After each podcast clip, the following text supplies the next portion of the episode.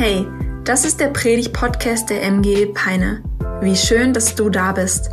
Wir hoffen, dass die folgenden Episoden dich ermutigen, deinen Glauben ganz praktisch zu leben und hoffen, dass wir dich herausfordern können, deinen nächsten Schritt zu gehen. Und jetzt geht's los. Viel Spaß.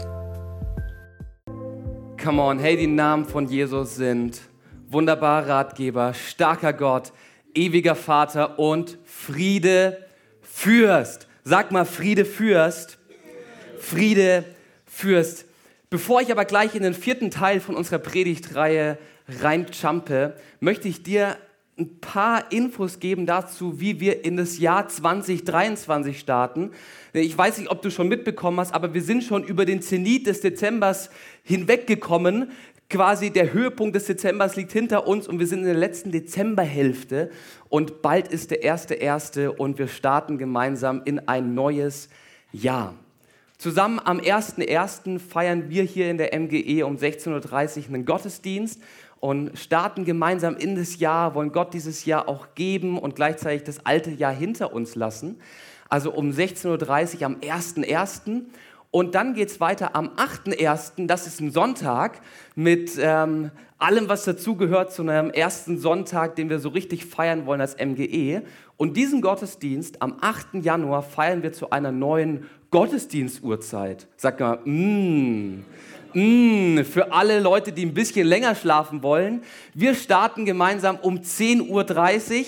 Wir haben eine Zeitumstellung und ähm, schieben den Gottesdienst ein bisschen nach hinten, damit es für unsere Freunde leichter ist, in den Gottesdienst zu kommen und ähm, es auch leichter für uns ist, sie zu diesen Gottesdiensten einzuladen. Also 8.1. um 10.30 Uhr. Wenn du trotzdem um 10 Uhr kommen willst, aus alter Gewohnheit, tu dir keinen Zwang an. Es sind dann auch schon Leute da und die Türen sind offen.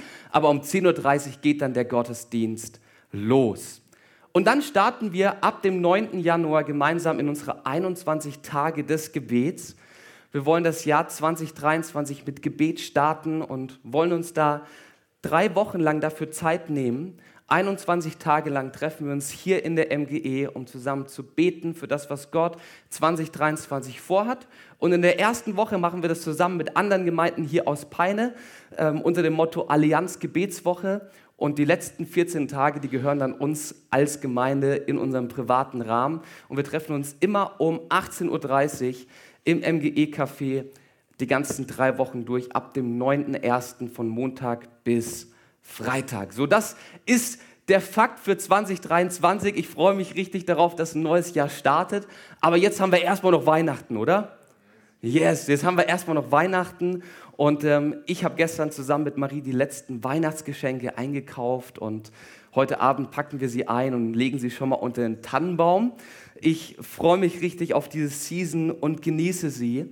Und währenddem wir gestern so einkaufen waren und gemeinsam dann im Kino waren mit der Family, ist mir eine Sache aufgefallen, dass im Moment Menschen echt gereizt sind und es sehr, sehr leicht ist, Menschen auf die Füße zu treten. Wir waren gestern im Kino und hinter uns saß ein junger Mann in der Reihe, der irgendwas auf dem Fußboden verloren hat, macht seine Handytaschenlampe an und gefühlte 3,7 Sekunden später dreht sich der Erste aus zwei Reihen vorne um mit einem laute Bitte, kannst du das Licht ausmachen? Bitte, kannst du das Licht jetzt ausmachen? Es nervt. So, und, und, und, und das hat sich dann so aufgebauscht und noch eine zweite Person ist mit eingestiegen und da wurde sich so richtig angegeift wegen einer Handytaschenlampe, die so ungefähr gar nichts mit deinem Kinoerlebnis macht, außer ein bisschen heller. Erlebt ihr das auch, dass wir in einer Zeit leben, in der es sehr, sehr leicht ist, Menschen auf den Fuß zu treten. Eine Zeit, in der es leicht ist, dass man explodiert und sich gegenseitig so fast schon die Menschenwürde abspricht. Ja, vielleicht kennst du ja sogar in deinem Umfeld so eine Person, die echt anstrengend und herausfordernd ist. Kennst du so jemanden? Jemanden in deinem Umfeld, der echt anstrengend und herausfordernd ist? Oder bin ich der Einzige? Okay, ich, ah doch, es gibt Leute, die ehrlich sind. Also vielleicht hast du so Personen in deiner Familie oder in deiner Nachbarschaft, ich weiß es nicht. Aber mein Empfinden ist, wir leben in einer Zeit, in der Beziehungen schnell in die Brüche gehen und Beziehungen es sehr schwer haben, dass man wieder zusammenfindet und Beziehungen wiederhergestellt werden. Wir sehen das im Großen, in Kriegen, die momentan stattfinden. Über 300 Kriege werden zurzeit weltweit ausgetragen. So viele wie seit langem nicht mehr. Über 300 Kriege finden statt. Wir, wir sehen das im Großen auf in gewaltvollen Auseinandersetzungen auf der Straße und gleichzeitig sehen wir es aber auch im Kleinen. Bei dem Familienmitglied, das der Familie seit Jahren schon den Rücken gekehrt hat und das nicht mehr zu kontaktieren ist. Wir erleben es vielleicht bei dem Nachbar, der uns nicht mehr grüßt, sondern nur mit grimmigen Blicken straft, wenn wir mal über seine Hecke wagen zu schauen. Wir erleben, dass Beziehungen in die Brüche gehen, im Großen wie auch im Kleinen. In einer Studie haben zwei Drittel der Deutschen angegeben, dass sie sich mit mindestens einer Person ihres Alltags regelmäßig im Streit befinden. Und so geht ein Riss durch unsere Gesellschaft, durch Freundschaften, durch Familie, durch Nachbarschaften. Und das alles mitten in dieser schönen Weihnachtszeit und statt Friede, Freude, Lebkuchen erleben wir, dass Beziehungen in die Brüche gehen, Freunde sich den Rücken zukehren und dass wir die schönsten Zeit des Jahres mit Verletzungen erleben, die uns andere Menschen zugefügt haben durch Worte oder auch durch Taten. Ich glaube, in einer Sache stimmen wir allerdings alle überein. Es gibt keinen Vorteil darin, verletzt zu leben, oder? Es liegt kein Vorteil darin, Konflikte in seinem Leben zu haben. Also ich bin noch keinem Menschen begegnet, der gesagt hat, boah, ich habe jetzt so richtig Bock, mich gleich mit meinem Partner zu streiten. Das wird so ein geiles Ding. Boah, da freue ich mich schon seit Wochen drauf. Endlich ist heute der 18.12. und ich kann es meiner Frau mal so richtig reindrücken und wir schauen uns danach nicht mehr an und liegen mit dem Rücken zueinander im Ehebett. Habe ich noch nie jemanden gehört. Ich habe auch noch nie jemanden gesagt, der äh, gehört, der gesagt hat, boah, oh, letzte Woche da hat mein Arbeitgeber, äh, mein, mein Arbeitskollege mich am Montagmorgen nicht gegrüßt, als er das Büro betreten hat. Boah, und das fand ich so schön. Ich fand das so schön, dass er mich ignoriert hat. Ich fand das, ich fand das so toll, dass, dass er mich mit einem grimmigen Blick bestraft hat und mich in den letzten Meetings immer vor dem Chef bloßstellt. Ich finde das so schön. Ich habe noch nie jemanden erlebt, der einen Vorteil darin sieht, verletzt zu leben oder einen Konflikt in seinem Leben zu haben. Denn innerlich sehen wir uns alle nach Frieden, innerlich sehen wir uns alle nach Wiederherstellung, nach Versöhnung. Doch unsere Werkseinstellung sieht oft so aus, dass wir mit den Verletzungen leben und eben nicht wissen, wie wir Beziehungen wiederherstellen und Konflikte wieder lösen können.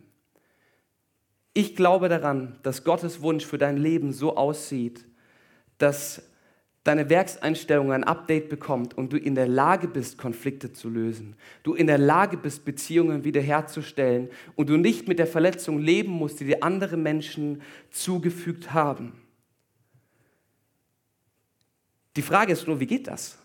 Wie sieht dieses Update aus, das Gott uns geben will, das uns in die Lage versetzt, Konflikte zu lösen und Beziehungen wiederherzustellen? Es ist Gottes Wunsch für dein Leben. Er möchte Frieden für deine Beziehungen.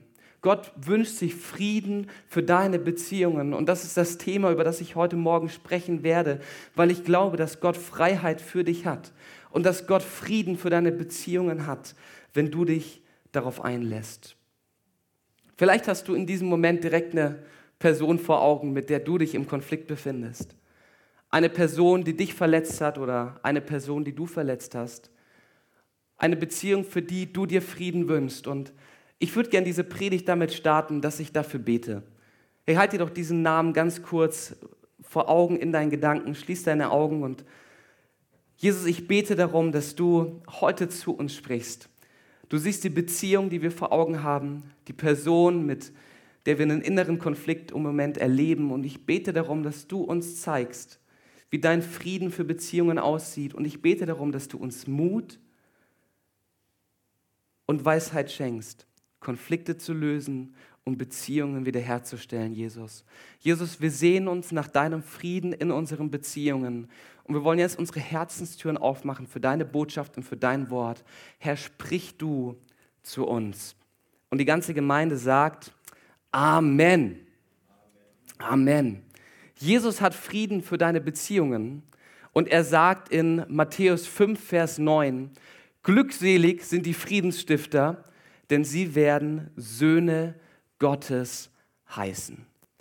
Mark hat letzte Woche schon über diesen Bibelvers gepredigt und ich werde diesen Bibeltext gemeinsam mit anderen Versen dieser Bergpredigt im Kontext anschauen, weil Jesus uns nicht nur sagt, glücklich sind die Friedensstifter, ey, das ist richtig gut, Frieden zu stiften, sondern er sagt uns auch, wie es praktisch gehen kann. Und er zeigt uns an verschiedenen Geschichten, wie wir es in unserem Leben umsetzen können, zu Friedensstiftern zu werden.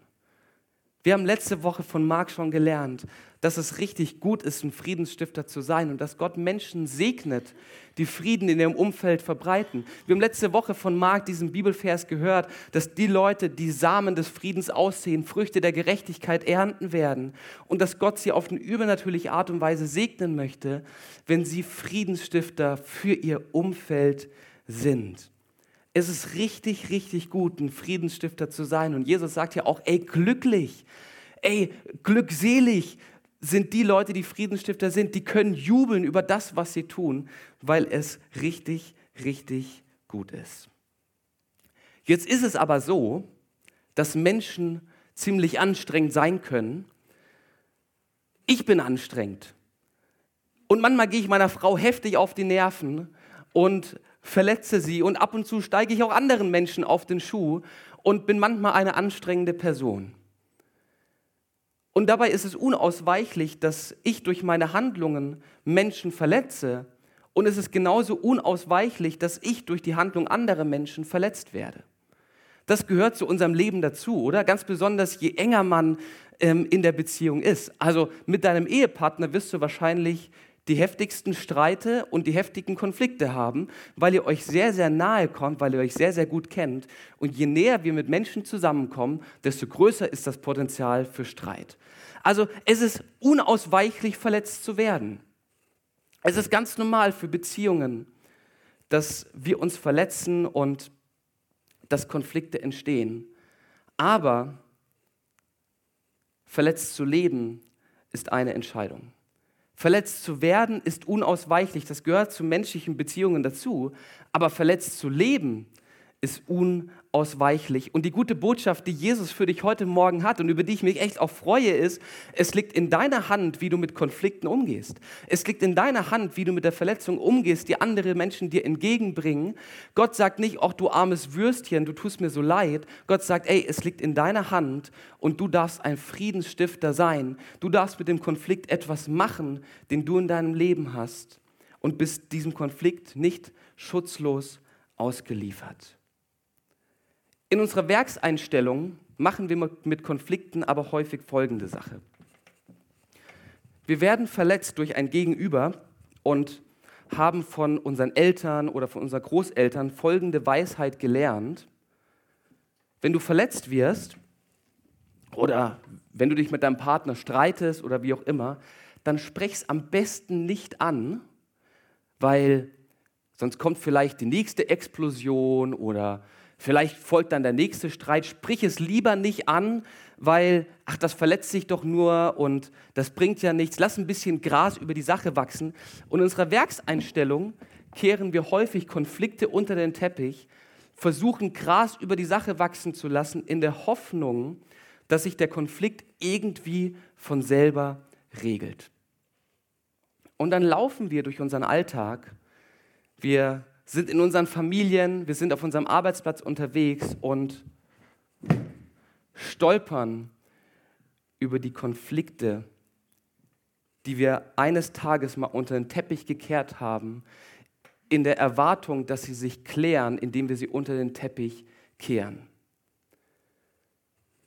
Aber wenn Jesus sagt, glücklich sind die Friedensstifter, dann sagt Jesus, eure Werkseinstellung sollte nicht sein, dass ihr Konflikte unter den Teppich kehrt, sondern dass ihr anfängt, Konflikte zu klären und diese Konflikte anzugehen. Denn unter den Teppich kehren führt nur dazu, dass dein Ehepartner vielleicht aus dem Nichts heraus explodiert, nur weil du ihm den Rat gegeben hast, den Biomüll mal rauszubringen. Das ist eine fiktive Geschichte, ist bestimmt noch nirgendwo passiert in der Beziehung, dass man einen kleinen Ausraster hat, weil der Partner einem einen gut gemeinten Tipp gegeben hat. Oder es passiert, dass du abends auf deinem Kopfkissen liegst und die Gedanken Karussell anfangen zu fahren, weil du immer wieder an dieses eine Gespräch oder weil du immer wieder an diese eine Person denken musst. Das sind Auswirkungen davon, wenn wir Konflikte unter den Teppich kehren, anstatt sie zu klären. Und Gott möchte uns ein Update geben und er sagt, hört auf, Dinge unter den Teppich zu kehren. Gras über eine Sache wachsen zu lassen, bringt überhaupt gar keine Klärung. Also ich habe noch keinen Menschen kennengelernt, der eine schreckliche Diagnose beim Arzt bekommen hat und dann nach Hause geht, sich ins Auto setzt und sagt, ach, ich lasse mal ein bisschen Gras über die Diagnose wachsen, das wird sich schon von alleine klären. Ach, der Krebs, der geht schon von alleine weg. Ach, irgendwie dieses, die, diese Sache mit den Augen und dass die nicht mehr so gut sehen, ach, das ein bisschen Gras über die Sache wachsen. Nein, wenn wir ein Problem feststellen mit unserem Körper, dann gehen wir zu einem Arzt und wir lassen uns helfen, oder? Und Gott lädt uns ein und sagt, ey, wenn du ein Problem in Beziehungen hast, wenn du einen Konflikt in deinem Umfeld hast, dann lass nicht Gras über die Sache wachsen, sondern hol die Hilfe und kläre es. Und Jesus sagt, willst du verletzt leben? Willst du verletzt leben und die Sache unter den Teppich kehren? Oder willst du Frieden stiften und Freiheit erleben. Und ich glaube, dass Gott diese Freiheit für dich hat, indem er sagt, glücklich sind nicht die unter den Teppichkehrer, sondern glücklich sind die Friedensstifter. Glücklich sind die Friedensstifter. Und wir schauen uns heute zwei Tipps von Jesus an. So quasi sein Handbuch für Konflikte, sein Handbuch, wie wir Beziehungen wiederherstellen können. Und das ist natürlich nichts anderes wie das Wort Gottes. Ey, die Bibel, die fängt schon mit einem Konflikt an und fast bis zur letzten Seite lernen wir daraus, wie wir mit Beziehungen umgehen können, die schwierig sind. Von der ersten bis zur letzten Seite lernen wir, wie wir anderen Menschen vergeben können und wie wir Beziehungen wiederherstellen können. Und wir schauen heute Morgen in dieses Handbuch der Konflikte rein und entdecken zusammen zwei Paragraphen, die uns helfen, Konflikte zu lösen und Beziehungen wiederherzustellen. Und der erste Paragraph, den wir lernen, wenn wir uns gleich eine Geschichte anschauen, heißt, jeder Konflikt hat ein Verfallsdatum. Wir schauen uns zusammen den Text von Matthäus 5 nochmal an und wir springen ein paar Verse weiter. Also Matthäus 5, Vers 9 predigt Jesus und er sagt, glücklich sind die Friedensstifter, denn sie sollen Söhne Gottes heißen. Dann sagt er noch ein paar weitere richtig gute Sachen und dann kommt Vers 23 und Jesus erzählt eine Geschichte in Vers 23 und ähm, denkt sich eine Story aus, um seinen Punkt klar zu machen. Und er erzählt dort, wenn du also deine Opfergabe zum Altar bringst und es fällt dir dort ein, dass dein Bruder etwas gegen dich hat, dann lass deine Gabe vor dem Altar, geh und versöhne dich zuerst mit deinem Bruder, dann komm zurück und bring deine Opfergabe da. Jesus sagt, wenn du gerade im Tempel bist und du machst das Beste, was es überhaupt gibt, du machst Anbetung, du hast dein Opfertier bereit und willst Gott jetzt so einen richtigen Worship bringen durch dein leckeres, tolles Lamm, was du gekauft hast auf dem Markt, und dir in diesem Moment dabei einfällt, dass ein Konflikt in deinem Leben besteht, dann lass das Ding da liegen, denn es gibt es nichts Wichtigeres, wie diesen Konflikt zu lösen und die Beziehung wiederherzustellen so stark, oder? Wie wichtig Gott dieses Anliegen ist, Konflikte zu lösen, dass er sagt, ey, selbst wenn du gerade am, am Lobpreis machen bist, selbst wenn du gerade im Gottesdienst sitzt, wenn dir einfällt, dass es da etwas gibt, dann steh auf, verlass den Saal und versuch es in Ordnung zu bringen. Ich hoffe, es stehen jetzt nicht gleich alle gleichzeitig auf. Du darfst gerne da bleiben und es nach dem Gottesdienst direkt machen.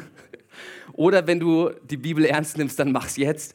Ähm, Jesus sagt, ey, es ist so wichtig, dass du losgehst, den ersten Schritt machst und keine Zeit verschwendest, weil Konflikte ein Verfallsdatum haben. Und er lädt dich ein und sagt, wenn dir auffällt, dass ein Konflikt da ist, wenn dir auffällt, dass jemand etwas gegen dich hat, dann warte nicht, sondern mach den ersten Schritt.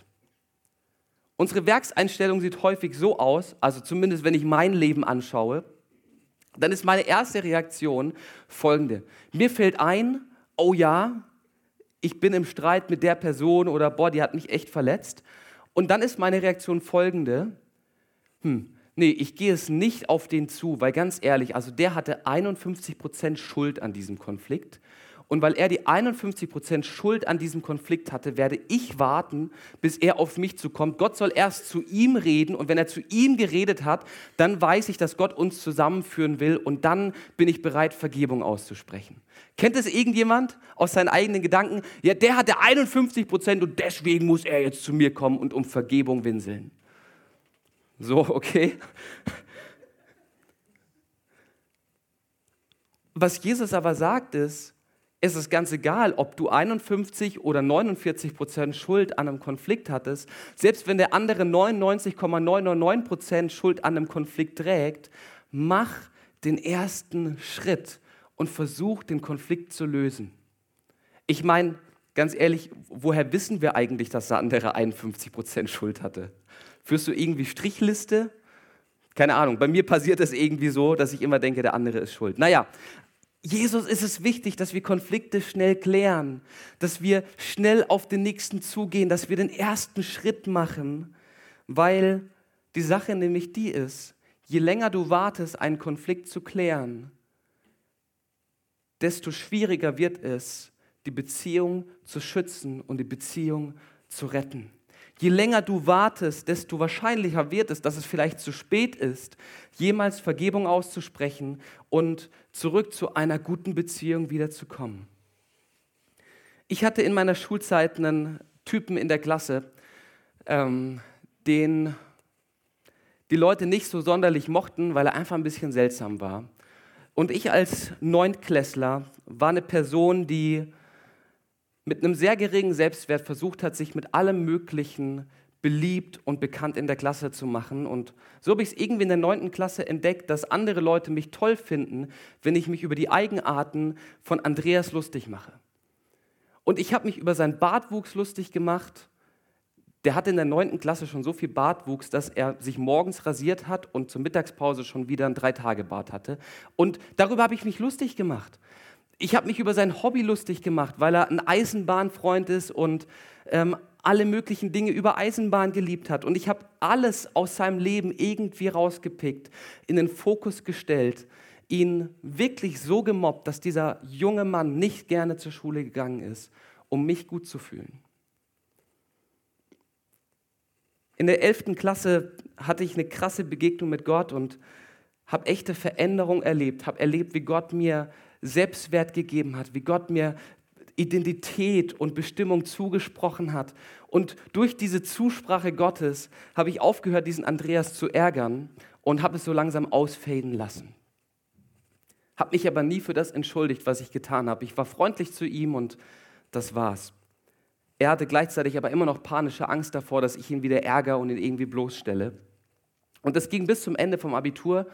Ähm, wir waren irgendwie Klassenkameraden, aber er hat mich definitiv gemieden durch die Verletzungen, die ich ihm zugefügt habe. Ein paar Jahre verstreichen und ich höre ganz klar Gottes Stimme. Gott erinnert mich an diesen Andreas und sagt mir, ey Lukas, du hast echt Schuld auf dich geladen an diesem jungen Mann und geh hin, bitte um Vergebung. Ich habe das Ding ignoriert, weil ich dachte, ach, der, der wohnt bestimmt jetzt irgendwo ganz anders und ich werde ihn nicht mehr erreichen, keine E-Mail-Adresse mehr finden. Ach, was soll das? Ich habe vor Gott um Vergebung gebeten und das Ding für mich abgehakt. Aber es hat mich nicht losgelassen. Ein paar Jahre später erinnert mich Gott wieder daran, sagt, ey Lukas, ruf diesen Mann an und bitte um Vergebung. Und ich habe mich auf die Suche danach gemacht. Ich habe keine Handynummer gefunden, keine E-Mail-Adresse mehr. Die alte Adresse, die ich von ihm hatte, war nicht mehr aktuell. Dieser Mann war vom Boden verschwunden. Und bis heute konnte ich mich nicht bei ihm entschuldigen, weil ich es verpasst hatte, es da zu machen, wo ich die Chance dazu hatte. Für mich ist es jetzt gerade zu spät. Vielleicht gibt es irgendwann noch mal eine Chance, dass ich diesem Andreas begegne und ich um Vergebung bitten kann und ich diesem jungen Mann erklären kann, was bei mir los war und warum ich ihn geärgert habe. Aber für mich jetzt gerade ist es zu spät, Vergebung auszusprechen, äh, um, um Vergebung zu bitten. Für mich ist es zu spät, jetzt an diesem Moment. Und mein Gebet ist, dass ich ihn irgendwann wiedersehe auf einem Klassentreffen oder er in der Zeitung steht, weil er ein krasser Wissenschaftler ist und ich ihn, und ich ihn anrufen kann. Aber weil ich es damals verpasst habe, ist es jetzt für mich zu spät. Warte nicht, bis dein Ehepartner bei dir auszieht, bevor du versuchst, den Konflikt zu lösen. Warte nicht, bis eine Freundschaft zerbricht, bevor du den ersten Schritt machst und versuchst, die Verletzung zu besprechen, die dir die Person zugefügt hat. Warte nicht auf einen ominösen Tag X, an dem die Sterne direkt über dir stehen, die Sonne gleichzeitig scheint und das Eichhörnchen aus dem Loch neben dir springt, bis du den ersten Schritt auf die Person machst, die dich verletzt hat und mit der du einen Konflikt hast. Denn es könnte ein zu spät geben. Jeder Konflikt hat ein Verfallsdatum und je länger du wartest, einen Konflikt zu lösen, desto größer ist die Wahrscheinlichkeit, dass die Beziehung nicht mehr gerettet werden kann. Also mach den ersten Schritt. Das ist Paragraph Nummer eins, den wir von Jesus lernen. Und das Zweite, was wir von ihm lernen, ist das, wie wir dann den Konflikt lösen. Und Jesus erzählt dazu wieder ein paar Geschichten und kommt dann in Vers 43 vom fünften Kapitel im Matthäus-Evangelium zu folgender Aussage. Und er sagt, ihr habt gehört, dass gesagt ist, du sollst deinen Nächsten lieben und deinen Feind hassen. Ich aber sage euch, liebt eure Feinde und betet für die, die euch verfolgen, damit ihr Söhne eures Vaters seid, der in den Himmeln ist. Denn er lässt seine Sonne aufgehen über Böse und Gute und er lässt regnen über Gerechte und Ungerechte. Jesus sagt hier, echte Friedensstifter sind nicht nur freundlich zu ihren Feinden, echte Friedensstifter lieben ihre Feinde. Echte Friedensstifter lieben die Menschen, die sie verletzt haben. Echte Friedensstifter lieben die Menschen, mit denen sie einen Konflikt haben. Und das ist gar nicht so leicht, oder? Also die Menschen, die diese Botschaft damals von Jesus gehört haben, die werden mit einer offenen Kinnlade da gesessen haben und sich gefragt haben, Jesus, was verlangst du von uns? Was willst du, Jesus? Wir sollen unsere Feinde lieben? Wie soll das überhaupt gehen? Feinde Menschen, mit denen ich nicht einer Meinung bin, Feinde Menschen, die sich etwas zu Schulden haben lassen kommen in meinem Leben, Feinde, die eine andere Meinung haben. Und Jesus sagt, ja, Friedensstifter lieben ihre Feinde. Und der zweite Paragraph im Handbuch für Konflikte heißt, du kannst Recht haben oder Frieden stiften. Du kannst in deiner Ehe Recht haben und auf deinem Recht pochen oder du kannst Frieden stiften. Du kannst in einem Konflikt Recht haben oder du kannst dazu führen, dass die Beziehung geschützt und die Beziehung wiederhergestellt wird. Liebe hat niemals das Ziel, einen Streit zu gewinnen. Liebe hat immer das Ziel, die Beziehung und den anderen zu schützen. Und wir schauen uns in drei Punkten an, wie das praktisch geht. Die erste Sache, die Jesus anspricht, ist, dass er sagt, betet für die, die euch verfolgen, betet für die Menschen, die euch Schlechtes tun, betet für sie, segnet sie, spricht Gutes über ihrem Leben aus. Und das ist auch das Erste, was du tun kannst. Wenn Gott dich an einen Konflikt erinnert oder er vielleicht sowieso so präsent in deinem Leben ist, dass du an nichts anderes denkst, dann fang damit an, dass du für diese andere Person betest und dass du sie einfach segnest und dafür betest, dass Gott dieser Person begegnet, dafür betest, dass diese Person gut geht, dafür betest, dass ähm, diese Person ähm, eine gute Zeit mit Jesus hat und Gott sie echt mit guten Dingen überschüttet. Bete für sie. Bete erstmal gar nicht darum, dass sie Buße tut und umkehrt. Bete einfach dafür, dass Gott dieser Person begegnet und dass der Person gut geht.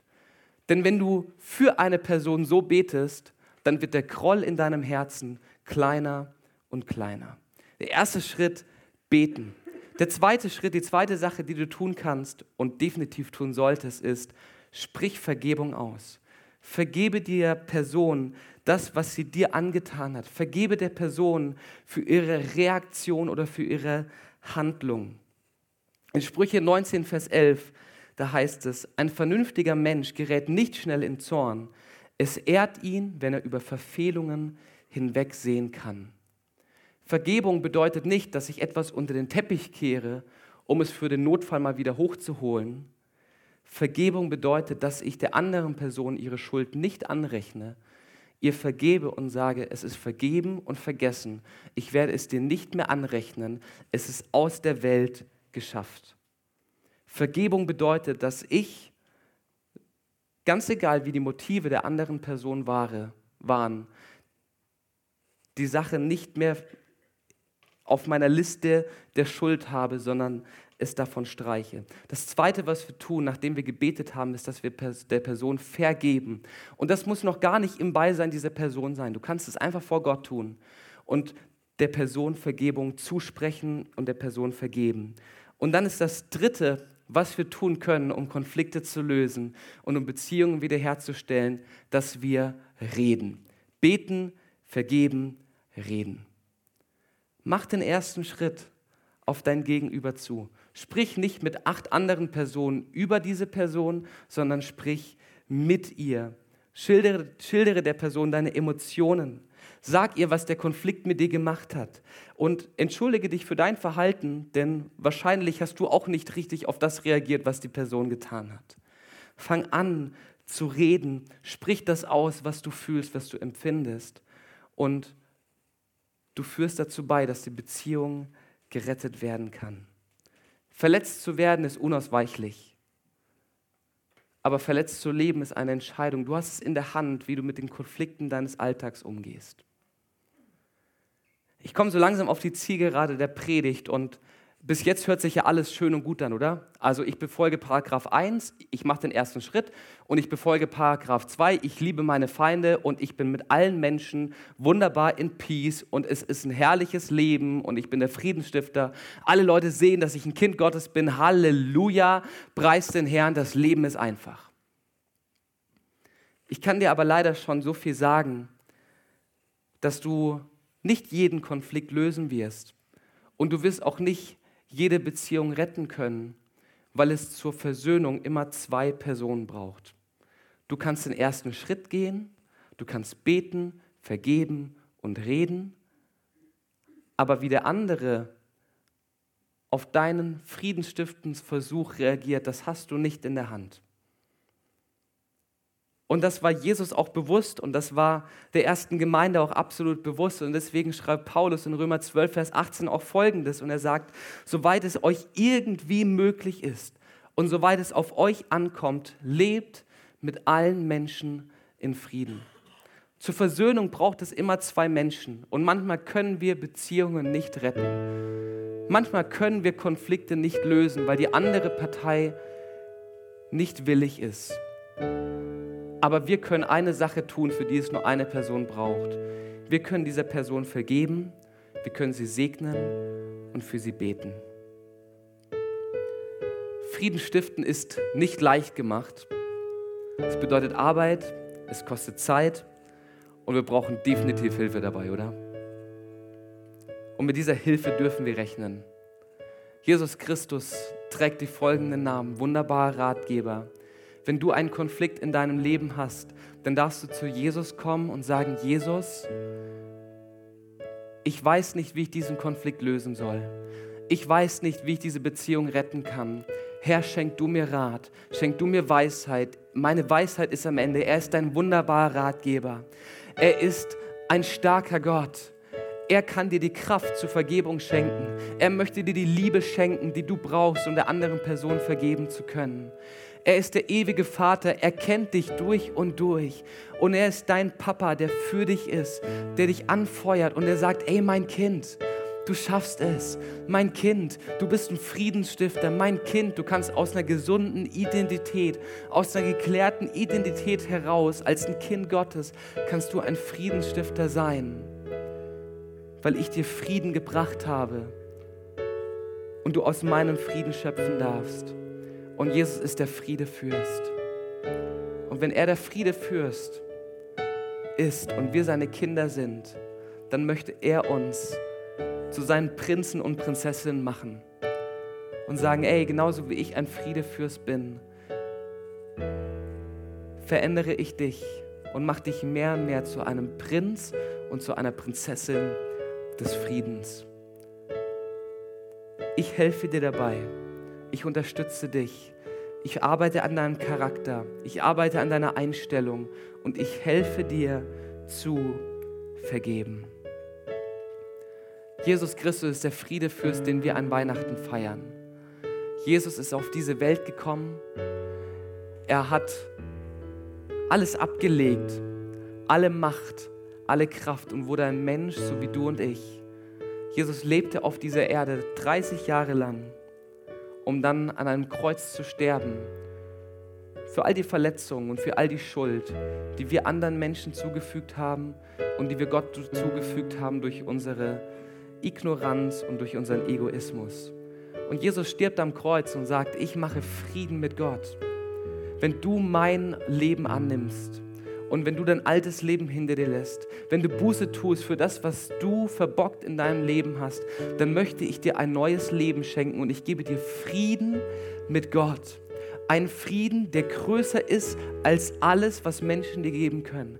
Ein Frieden, der tiefer reicht wie jedes Problem. Wenn du zu mir kommst und mein Kind wirst. Wenn du zu mir kommst und mein Leben annimmst als dein Leben. Jesus möchte dir helfen, Frieden zu stiften. Und er lädt dich heute ein und sagt, wenn du noch keine Entscheidung getroffen hast, wenn ich noch nicht der Herr deines Lebens bin, wenn ich noch keinen Frieden stiften durfte für dich, dann steht meine Tür heute weit offen für dich und ich lade dich ein, Gib du mir dein Leben und ich gebe dir dafür meins. Ich gebe dir eine Ewigkeit, ich gebe dir Bestimmung und ich gebe dir Annahme und Wert. Bedingungslos, ohne dass du etwas dafür tun musst. Und vielleicht können wir an der Stelle alle gemeinsam die Augen schließen. Und wenn du heute Morgen eine Entscheidung treffen möchtest und sagst, ja Jesus, ich brauche deinen Frieden in meinem Leben, ich brauche Vergebung für Schuld, die ich auf mich geladen habe. Ich brauche Vergebung für Dinge, die ich verbockt habe. Ich brauche eine gefestigte Identität. Herr, sprich du mir deinen Wert zu. Ich möchte dein Kind sein. Wenn du dieses Angebot Gottes annehmen möchtest, dann kannst du gleich mit uns als Gemeinde einfach ein Gebet mitsprechen, als ein Lebensübergabegebet, in dem du sagst, Gott, hier ist mein Leben.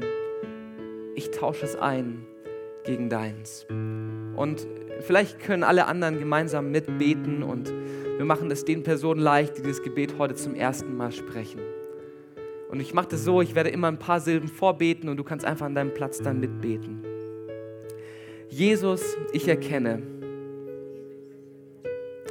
dass ich dich brauche. Vergib mir bitte meine Schuld. Danke, Vater im Himmel, dass meine Sünde vergeben ist, weil Jesus Christus am Kreuz gestorben ist. Bitte übernimm die Herrschaft in meinem Leben. Und Jesus, dafür feiern wir dich. Jesus, wir feiern dich dafür, dass du neues Leben schenkst. Jesus, wir feiern dich dafür, dass du unser altes Leben nimmst und wir ein neues Leben durch dich bekommen. Und Jesus, unser Wunsch ist, zu Friedensstiftern in unserem Umfeld zu werden. Jesus, unser Wunsch ist, Verletzungen loslassen zu können. Und mein Gebet heute Morgen ist, Gott, dass du uns die Fähigkeit schenkst, Menschen unseres Alltags zu vergeben und Beziehungen wiederherzustellen. Amen. Wow, was für eine starke Predigt. Danke, dass du mit dabei warst. Abonniere gerne unseren Kanal, um weitere Folgen zu hören. Auf unserer Website kannst du vorbeischauen und dort auch unseren Newsletter abonnieren, um alle Events und Infos zu bekommen. Wir würden uns freuen, von dir zu hören. Bis dahin, Gottes Segen und bis zum nächsten Mal.